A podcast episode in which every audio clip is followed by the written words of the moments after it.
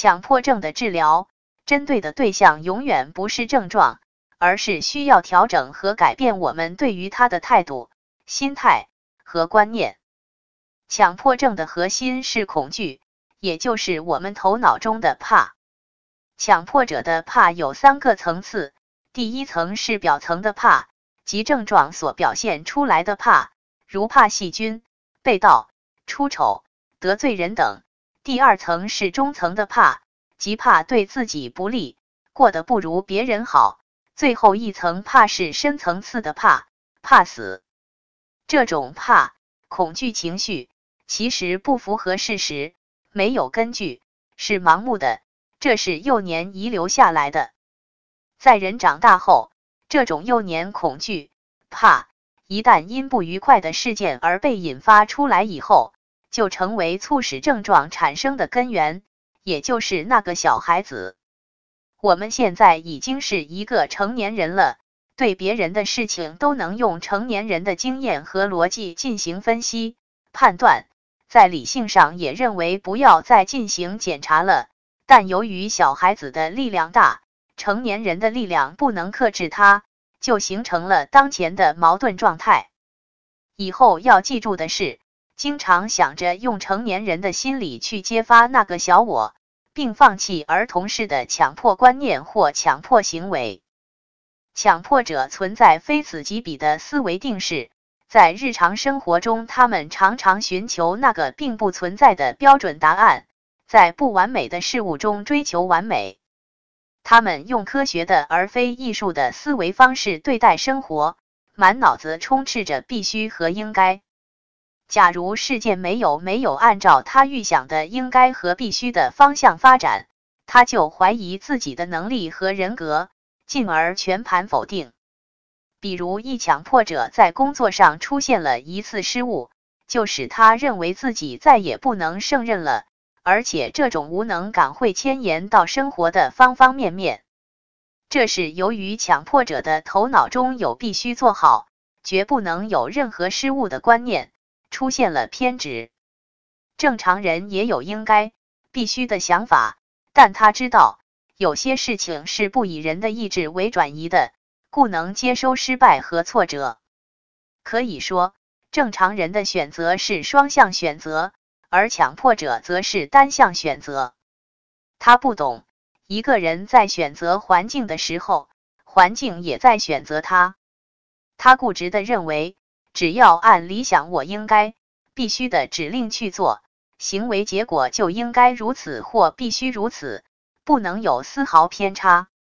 强迫者只接受唯一的好结果，而不能接受坏结果或不好不坏的结果。强迫者需要纠、矫正这种非此即彼的观念性定式。万一也是强迫者的一大致命伤。那种怕万一出现不幸后果的想法是强迫症状之一，属于幼稚的、不符合成年人逻辑的思考方式。强迫者要认识并领悟到，一个人做任何事都有万一发生意外的可能性。出门有万一的可能被汽车碰伤，乘飞机有万一的可能失事。即使坚持卫生习惯，也有万分之一的可能患传染病。但正常成年人在生活中从来不考虑这种万一，也不会做出许多无效的动作来排除这种万一。甚至连想都不会想，照常出门乘飞机、住饭店、到饭馆吃饭等。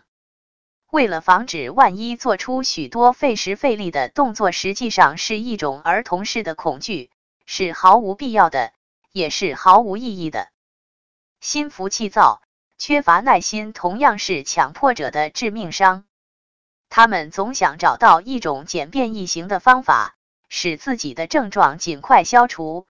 使性格尽快得到改善，使情绪和心态尽快调整到最佳。这种想法常人都能理解，但从效果看适得其反。因为强迫之所以是强迫，有他特别的脾气，他特别喜欢跟你唱反调。尽管有些人道理已经很明白，也知道应该怎么做，但在实践中总有反复，总有事与愿违的时候。于是就沉不住气了，进而对自己的做法开始否定，又开始新一轮的恶性循环。